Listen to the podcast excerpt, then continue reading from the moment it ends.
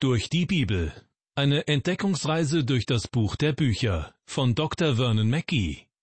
Ins Deutsche übertragen von Steffen Brack und gesprochen von Kai-Uwe Wojczak. Ein herzliches Willkommen zu unserer Sendereihe, in der wir die Auslegung des alttestamentlichen Danielbuches fortsetzen. Dort befinden wir uns in Kapitel 7 und gleich geht es weiter mit den Versen 13 bis 20.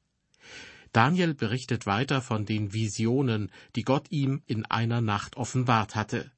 Das war zur Zeit des letzten babylonischen Königs Belsazar. Furchteinflößend waren die Bilder, die Daniel sah. Doch er hielt alles fest, was er gesehen und gehört hatte. Denn Gott selbst hatte ihm dies alles offenbart. In Kapitel 7 seines Buches berichtet Daniel von den Visionen, die ihn eines Nachts heimsuchten. Das geschah im ersten Regierungsjahr des babylonischen Königs Belsazar, mit dem das babylonische Reich untergehen sollte. Vier Tiere sind es da, die Gott Daniel in den Visionen dieser Nacht zeigte. Und diese vier Tiere verkörpern vier aufeinanderfolgende Weltreiche, angefangen beim babylonischen Reich bis hin zum römischen Imperium. Nach meinem Verständnis ist das die zutreffende Deutung jener Weltmächte. Dabei zeigt sich besonders bei dem vierten Weltreich, verkörpert durch das vierte Tier, dass seine Brutalität, seine Gier und besonders sein Lästern gegen Gott wohl über dieses Weltreich hinaus fortbestehen. Das heißt, auch nach dem Ende dieser vierten Weltmacht also des römischen Reiches, sind jene Merkmale in unserer Welt zu finden, in den unterschiedlichsten Nationen und bei den verschiedensten Herrschern. In ihnen zeigt sich eine ausdrückliche Haltung gegen Gott und gegen den Christus Gottes, die man getrost als antichristlich bezeichnen kann. Und überall dort, wo Menschen sich gegen Gott empören, werden sie auch menschenverachtend, früher oder später. So gilt bis heute, was der Jünger Johannes in seinem ersten Brief schrieb. Kinder, es ist die letzte Stunde, und wie ihr gehört habt, dass der Antichrist kommt, so sind nun schon viele Antichristen gekommen. Daran erkennen wir, dass es die letzte Stunde ist. Von vielen Antichristen spricht Johannes hier, und davon, dass schon die Empfänger seines Briefes in der letzten Zeit, in der letzten Stunde leben. Und daran hat sich bis heute nichts geändert. Auch heute begegnen uns Ideologien und Herrscher, die sich gegen Gott empören, die zum Teil sogar ganz bewusst gegen Jesus Christus und den Glauben an ihn vorgehen. Denken wir zum Beispiel an Nordkorea. Dort wird der Glaube an Jesus Christus wegen des staatlich verordneten Kommunismus äußerst brutal unterdrückt. In der ehemaligen DDR war auf einer Wand der Spruch zu lesen ohne Gott und Sonnenschein bringen wir die Ernte ein. Und das wurde im kommunistischen Regime der DDR auch durchgehalten. Selbst wenn das Wetter schlecht war, das Heu wurde eingefahren, und dann musste es aufwendig und teuer in speziellen Anlagen getrocknet werden. Antichristliche Ideologien finden sich aber nicht nur im Kommunismus, in vielen Ländern, in denen der Islam als einzige Religion zugelassen ist, wird der Glaube an Jesus, den Christus Gottes, unterdrückt und Christen werden verfolgt. Auch diktatorische Regime setzen in der Regel alles daran, den Glauben an Jesus zu unterdrücken. Und selbst in der sogenannten westlichen Welt gibt es mehr oder weniger unterschwellige Versuche, christliche Standpunkte und Werte lächerlich oder diejenigen, die sie vertreten, mundtot zu machen. Das Auflehnen gegen Jesus Christus ist vielerorts zu finden, und das alles gehört zu dem antichristlichen Wirken in unserer Welt. Doch auch der dreisteste Widerstand gegen Jesus wird überwunden werden. Denn das vierte Tier in Daniels Visionen verkörperte ja nicht nur das römische Imperium, sondern ebenfalls das Wirken der vielen Antichristen, auch in der Zeit nach dem römischen Weltreich.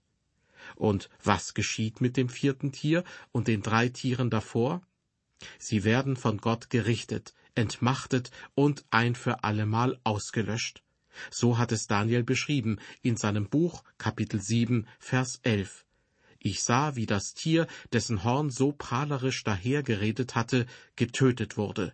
Sein Körper wurde ins Feuer geworfen und völlig vernichtet. Damit kommen wir zu dem nächsten Abschnitt in den Visionen, die Daniel in jener Nacht sah und von denen er im siebten Kapitel seines Buches berichtet. Ich lese nun Vers 13. Ich sah in diesem Gesicht in der Nacht, und siehe, es kam einer mit den Wolken des Himmels wie eines Menschen Sohn, und gelangte zu dem, der uralt war, und wurde vor ihn gebracht. Nach dem Ende der irdischen Weltreiche, verkörpert durch das Gericht über die vier Tiere, beginnt nun etwas völlig Neues. Jetzt tritt ein ganz anderer Herrscher auf. Er kommt nicht wie die vier Tiere aus dem Meer der irdischen Völker, nein, der Herrscher, der nun auftritt, kommt mit den Wolken des Himmels. Das heißt, er kommt aus der Welt Gottes. Und Daniel beschreibt, er sah aus wie eines Menschen Sohn.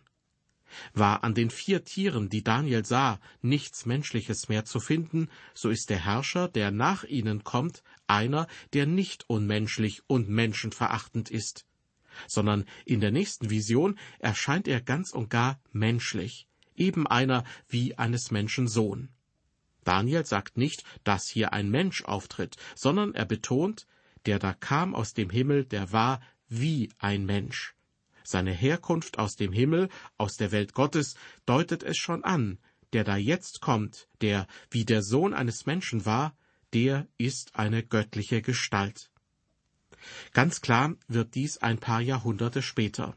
Als Jesus öffentlich in Israel auftrat, war das sein bevorzugter Ausdruck, wenn er über sich selbst sprach, der Menschensohn, beziehungsweise der Sohn des Menschen, wie es wörtlich heißt. Und Jesus nahm das ganz bewusst für sich in Anspruch. Er ist es, der Sohn eines Menschen, den Daniel hier in seiner Vision sieht. Als der jüdische Hohe Rat Jesus den Prozess machte, zitierte Jesus diesen Vers 13 aus dem siebten Kapitel im Buch Daniel. Im Markus Evangelium lesen wir, da fragte ihn der hohe Priester abermals und sprach zu ihm, Bist du der Christus, der Sohn des Hochgelobten? Jesus aber sprach, Ich bin's, und ihr werdet sehen den Menschensohn sitzen zur Rechten der Kraft und kommen mit den Wolken des Himmels. Und schon bei der Ankündigung seiner Geburt offenbarte der Engel Gabriel der Maria, der wird groß sein und Sohn des Höchsten genannt werden, und Gott, der Herr, wird ihm den Thron seines Vaters David geben. Es ist also eindeutig. Denjenigen, den David hier in seiner Vision sieht, der mit den Wolken des Himmels kam wie eines Menschen Sohn, das ist Jesus Christus. Und Jesus ist es auch, von dem in Psalm 2 gesagt wird, ich gebe bekannt, was Gott beschlossen hat. Er hat zu mir gesagt, du bist mein Sohn, heute setze ich dich zum König ein. Wörtlich heißt es, heute habe ich dich gezeugt, und das bezieht sich auf die Auferstehung Jesu von den Toten. So jedenfalls hat Paulus diese Aussage gedeutet. Paulus, der Jesus selbst nach dessen Auferstehung begegnet ist, vor der syrischen Hauptstadt Damaskus. In seiner Rede in der Synagoge von Antiochia zitierte Paulus diesen Vers aus Psalm 2 und sagte, Euch verkünden wir nun diese rettende Botschaft. Die Zusage, die Gott unseren Vorfahren gab, hat er für uns jetzt erfüllt, indem er Jesus von den Toten auferweckte. So heißt es im zweiten Psalm, Du bist mein Sohn, heute setze ich dich zum König ein. Heute habe ich dich zum König eingesetzt, heißt natürlich auch hier wörtlich, heute habe ich dich gezeugt. Womit aber genau das gemeint ist, dass Jesus nach seinem Opfertod mit seiner Auferstehung von Gott dem Vater zum Herrscher eingesetzt wurde, über die sichtbare und die unsichtbare Welt. So heißt es dann auch weiter in Psalm 2, Fordere von mir die ganze Erde, und ich gebe sie dir zum Besitz. Alle Völker gehören dir. Eines Tages wird Jesus die Herrschaft über die ganze Welt auch sichtbar antreten. Und wie wird er seine Herrschaft durchsetzen, wenn er auf Widerstand stößt? Zerschlage sie mit eisernem Herrscherstab, zerbrich sie wie Tongeschirr, heißt es dazu in Psalm 2 weiter. Es werden sich nicht alle vor Jesus beugen. Die Auflehnung gegen Gott wird sich nicht einfach in Luft auflösen, wenn Jesus am Ende der Zeit wieder sichtbar erscheinen wird. Diejenigen, die sozusagen das Erbe des vierten Tieres angetreten haben, Gott lästern, sich ihm widersetzen und nicht umkehren wollen, denen wird es ergehen wie dem vierten Tier und dem Horn in Daniels Vision. Sie werden gerichtet. Und diejenigen, die auf Gott hören und an ihn glauben, die werden dazugehören zu dem ewigen Reich des Menschensohnes Jesus Christus. Daniel sieht, wie der Menschensohn vor denjenigen tritt, der uralt war. Der Gottessohn Jesus steht nun vor dem Ewigen, vor Gott dem Vater. Und Daniel berichtet, was in der Vision dieser Nacht weiter geschah. Ich lese Vers 14. Der gab ihm Macht, Ehre und Reich, dass ihm alle Völker und Leute aus so vielen verschiedenen Sprachen dienen sollten. Seine Macht ist ewig und vergeht nicht, und sein Reich hat kein Ende. Der ewige Gott setzt den Menschensohn als Herrscher ein, als den Herrscher über das Reich Gottes, das alle irdischen Weltreiche und Mächte ablöst. Dazu stattet der Ewige den Menschensohn aus mit Macht und Ehre und übergibt ihm das Königreich Gottes. Und der Menschensohn ist niemand anderes als der ewige Gottessohn Jesus Christus. Alles wird ihm untertan, heißt es hier im Vers 14. Menschen aus allen Völkern, Menschen aus den vielen verschiedenen Sprachen der Welt. Und die Herrschaft Jesu über jeden und alles wird kein Ende haben. Das Reich Gottes vergeht nicht und bleibt in Ewigkeit. Das alles sieht und hört Daniel hier. Ich kann nicht mit Sicherheit sagen, ob er dabei den Menschensohn aus seiner Vision mit den anderen Prophetien über den Messias aus dem Alten Testament in Verbindung bringen konnte. Doch selbst wenn Daniel das nicht getan haben sollte, deutet sich in seiner Vision schon etwas Atemberaubendes an, nämlich, dass der ewige Gottessohn Mensch werden wird, denn er tritt hier auf wie eines Menschen Sohn. Ich meine damit nicht, dass Gott hier schon ganz eindeutig offenbart, dass sein Sohn Mensch werden würde. Nein, aber Gott deutet es an. Das lässt sich zweifellos festhalten. Es wird ein einziges Weltreich geben, das nicht untergehen wird, das die Zeiten überdauert und für alle Ewigkeit Bestand hat. Und das ist das Reich Gottes. Deshalb meine Frage an Sie, wollen Sie nicht dabei sein, wenn Jesus sein Reich aufrichtet? Wollen Sie nicht zu den Glücklichen gehören, die dort die ganze Ewigkeit verbringen? Die ganze Ewigkeit unter dem allerbesten Regenten, den es je gegeben hat. Jesus sagte einmal von sich selbst, denn ich bin sanftmütig und von Herzen demütig, und ihr werdet Ruhe finden für eure Seelen. Jesus meint es gut mit uns, mit Ihnen und mit mir. Und bis heute gilt seine Einladung, Euer Herz erschrecke nicht, glaubt an Gott und glaubt an mich. Denn wer an Jesus glaubt, auf Jesus vertraut, der wird von Gott angenommen, der gehört zu Gott für alle Zeit, und der wird die Ewigkeit mit Gott verbringen und mit dem Gottessohn in seinem Reich. Es wird herrlich dort sein, und Sie sind eingeladen, Sie sind eingeladen, an Jesus zu glauben. Gott hat seinen Sohn Jesus als Herrn über das Reich Gottes eingesetzt. Eines Tages wird Jesus noch einmal sichtbar zur Erde kommen und dann das Gottesreich endgültig durchsetzen. Seine Begleiter fragten Jesus einmal, wann das sein wird, und Jesus gab zur Antwort, die Zeit dafür hat allein Gott der Vater bestimmt. Euch steht es nicht zu, das zu wissen. In seinem Buch der Offenbarung schildert der Jünger Johannes in zahlreichen bildhaften Beschreibungen sehr eindrücklich, wie Jesus dann jeden Widerstand überwinden wird. Weder irdische Machthaber noch der Antichrist, ja nicht einmal der Teufel selbst werden in der Lage sein, Jesus aufzuhalten. So wie es Daniel schon in den Versen elf und zwölf geschildert hat. Alle Tiere aus seiner Vision wurden gerichtet, entmachtet und vernichtet. So wird es allen ergehen, die sich Jesus entgegenstellen, wenn er sichtbar wiederkommen wird. Am Ende siegt Gott, und das Reich Gottes tritt an die Stelle aller irdischen Weltreiche.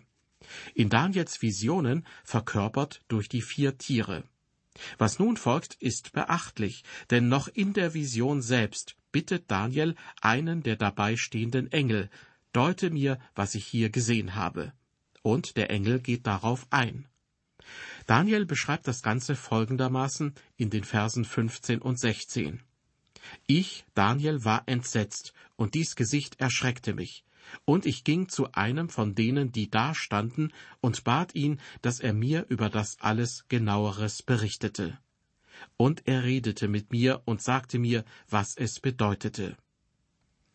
In Kapitel 2 war es Nebukadnezar, der durch seinen Traum von der Statue, die aus verschiedenen Metallen bestand, erschreckt und beunruhigt wurde und nicht wieder einschlafen konnte. Nun ist die Reihe an Daniel, dem die Visionen dieser Nacht Entsetzen und Erschrecken einflößen. Und Daniel nähert sich noch in der Vision selbst einem der dastehenden himmlischen Wesen mit der Bitte, erkläre mir, was das alles bedeutet. Der Angesprochene kommt Daniels Bitte nach. Sie sehen also, Engel überbringen nicht nur Botschaften Gottes, sondern sie deuten diese auch. Das finden wir nicht nur bei Daniel, sondern auch bei Hesekiel, Sacharja und im Buch der Offenbarung des Jüngers Johannes. Was nun folgt, ist die Deutung durch den Engel. Sie beginnt mit Vers 17. Da heißt es, diese vier großen Tiere sind vier Königreiche, die auf Erden kommen werden. Wörtlich ist hier von vier Königen die Rede, für die die vier Tiere stehen. Sie verkörpern also nicht nur Weltmächte, sondern auch deren Herrscher. Nebukadnezar und sein Reich Babylonien wurden in den Visionen als das löwenähnliche Tier mit zwei Flügeln dargestellt. Alexander der Große, dessen Name auch für sein griechisch-mazedonisches Weltreich steht, wird in Daniels Vision als Panther dargestellt. Diese wilden Raubtiere sind ihrer Natur nach gefräßige Fleischfresser. Und das beschreibt sehr gut das Wesen von beiden, nämlich das Wesen der Weltreiche und das Wesen ihrer Herrscher. Weiter erklärt der Engel in Vers 18, aber die Heiligen des Höchsten werden das Reich empfangen und werden's immer und ewig besitzen. Die irdischen Weltreiche, verkörpert durch die vier Tiere, sind nun Geschichte. Jetzt schlägt die Stunde des Reiches Gottes. Nun wird es auch sichtbar aufgerichtet. Dem Menschensohn, Jesus Christus, wurde die Herrschaft und das Reich aus der Hand seines Vaters überantwortet. Und von Jesus empfangen nun die Heiligen des Höchsten dieses Reich. Fünfmal werden sie in Kapitel 7 erwähnt. Es wurde und wird viel darüber diskutiert, wer damit gemeint ist, mit den Heiligen des Höchsten. Manche meinen, hier gehe es um die Heiligen aus dem Neuen Testament. Andere denken noch sehr viel enger und gehen davon aus, mit den Heiligen sei ausschließlich ihre eigene Glaubensgemeinschaft oder ihre eigene kleine Gruppe gemeint. Doch vergessen Sie bitte nicht, Gott hat eine ziemlich große Familie. Im Alten Testament hatte er schon Menschen, die seine Heiligen waren. Das Volk Israel als Nation sollte ein heiliges Volk sein.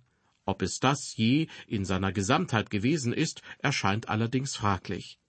Ebenso wurden Nichtjuden, die sich dem Glauben an den Gott Israels anschlossen, als Heilige Gottes bezeichnet.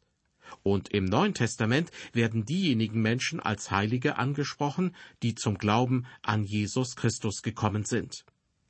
Deshalb sollten Sie sich vor dem Gedanken hüten, nur die Menschen ihrer eigenen kleinen Gruppierung seien wirklich von Gott angenommen worden. Zu den Heiligen, von denen hier die Rede ist, gehören mehr Menschen als nur diejenigen, die zum Glauben an Jesus gekommen sind. Gott hat auch schon vor dem ersten Pfingsttag Menschen aus ihrer Gottesferne errettet, und zwar diejenigen, die ihm vertrauten, die ihm glaubten. Das wird im Neuen Testament sehr deutlich. Seit Jesus als Mensch auf unserer Erde aufgetreten ist, gilt es, an ihn zu glauben, an den Sohn Gottes. Bevor Jesus Mensch wurde, war das ja gar nicht möglich. Doch auch in dieser Zeit ging es um den Glauben, um den Glauben an den Gott, der sich in der Bibel vorstellt. Vergessen Sie nicht, Paulus nennt Abraham den Vater aller, die durch den Glauben an Jesus von Gott angenommen werden. Abraham ist also das große Vorbild in der Bibel für den Glauben an Gott, der einen Menschen mit Gott versöhnt. Im Neuen Testament kommt das Wort heilig auf Griechisch Hagios etwa 200 Mal vor, davon 92 Mal in Verbindung mit Geist, für den Heiligen Geist, also den Geist Gottes. Und mit diesem Wort werden alle Menschen angesprochen, die zum Glauben an Jesus Christus gekommen sind. Im Neuen Testament sind Heilige diejenigen, denen Gott ihre Sünde vergeben und sie angenommen hat, weil sie an den Sohn Gottes glauben, an Jesus Christus. Da die Heiligen des Höchsten hier in Vers 18 des Danielbuches das Reich offenkundig von dem Menschensohn empfangen, steht es außer Frage, dass sie mit ihm etwas zu tun haben. Die Heiligen des Höchsten sind demnach wohl alle Menschen, die entweder zur Zeit des Alten Testaments zum Glauben an den Gott Israels gekommen sind, oder alle diejenigen, die zur Zeit des Neuen Testaments zum Glauben an den Sohn Gottes, an Jesus Christus gekommen sind. Und durch diesen Glauben wurden sie von Gott angenommen und mit Gott versöhnt. Sie empfangen das Reich. Man kann auch sagen, es ist der Rest des Volkes Israel, der wirklich auf Gott vertraut hat, einschließlich der Gemeinde Jesu Christi, das ist die Gemeinde des neuen Bundes. Daniel berichtet uns nun, er hat noch weitere Fragen zu dem vierten Tier. Dadurch erhält die Schilderung und die Deutung dieses Tieres noch mehr Raum. Und ich meine, das geschieht aus gutem Grund. Denn, wie schon erwähnt, wirken die wesentlichen Kräfte dieses vierten Weltreiches bis heute in unserer Welt. Und bis zum letzten Tag der Erde wird sich daran nichts ändern. Hier nun die Verse 19 und 20. Danach hätte ich gerne genaueres gewusst über das vierte Tier, das ganz anders war als alle anderen, ganz furchtbar, mit eisernen Zähnen und ehernen Klauen, das um sich fraß und zermalmte und mit seinen Füßen zertrat, was übrig blieb, und über die zehn Hörner auf seinem Haupt und über das andere Horn, das hervorbrach, vor dem drei ausfielen. Und es hatte Augen und ein Maul, das große Dinge redete, und war größer als die Hörner, die neben ihm waren. Alles hier erweckt den Eindruck von enormer Wucht, brutaler Gewalt und unbändigem Zorn. Die Grausamkeit dieses Tieres mit den eisernen Zähnen und den ehernen Klauen wird nochmals hervorgehoben. Zuweilen wurde Rom von den eroberten Völkern regelrecht gehasst. Hannibal schwor bittere Vergeltung wegen ihrer grausamen Herrschaft und er lebte nur noch für seine Rache gegen Rom. Dennoch wurde er letzten Endes von Rom bezwungen. Das römische Imperium, vertreten durch seine Marionette namens Pilatus, verwarf den Sohn Gottes, den Retter der Welt. Pilatus war es, der Jesus die zynische und verachtende Frage stellte, was ist Wahrheit? So war es Rom, das Jesus kreuzigte und die christliche Gemeinde verfolgte. Auch später, immer wieder, und doch entstand sogar eine christliche Gemeinde mitten im Zentrum dieses mächtigen Weltreiches. Die zehn Hörner symbolisieren wohl die Machtfülle dieses Tieres, das ja zunächst einmal das römische Imperium verkörpert, bis dann ein weiteres Horn hervorbrach, das schließlich größer wird als die übrigen und mit seinem Maul Vermessnes redet und damit Gott den Höchsten lästert. Hier fallen sofort manche Ähnlichkeiten zu dem Tier aus der Offenbarung ins Auge, das ebenfalls zehn Hörner besitzt und ein Maul, mit dem es gegen Gott lästert. Das sind ausdrücklich widergöttliche bzw. antichristliche Züge, die sicher im römischen Reich zumindest phasenweise erkennbar waren und die seitdem immer wieder in unserer Welt auftauchen. Vermutlich bezieht sich Paulus auch auf diese Hinweise, wenn er zu den Christen in Thessalonich von dem Menschen der Bosheit spricht. Am Ende siegt Gott, und das Reich Gottes tritt an die Stelle aller irdischen Weltreiche. So hörten wir es gerade in der Auslegung zum Buch Daniel. Und das gibt doch Anlass zur Hoffnung, so meine ich. Die Verse 13 bis 20 aus dem siebten Kapitel waren heute an der Reihe, und beim nächsten Mal wenden wir uns den darauffolgenden Versen zu, den Versen 21 bis 28, mit denen das siebte Kapitel schließt. Ich bedanke mich nun fürs Zuhören und verabschiede mich mit einem herzlichen Gott befohlen.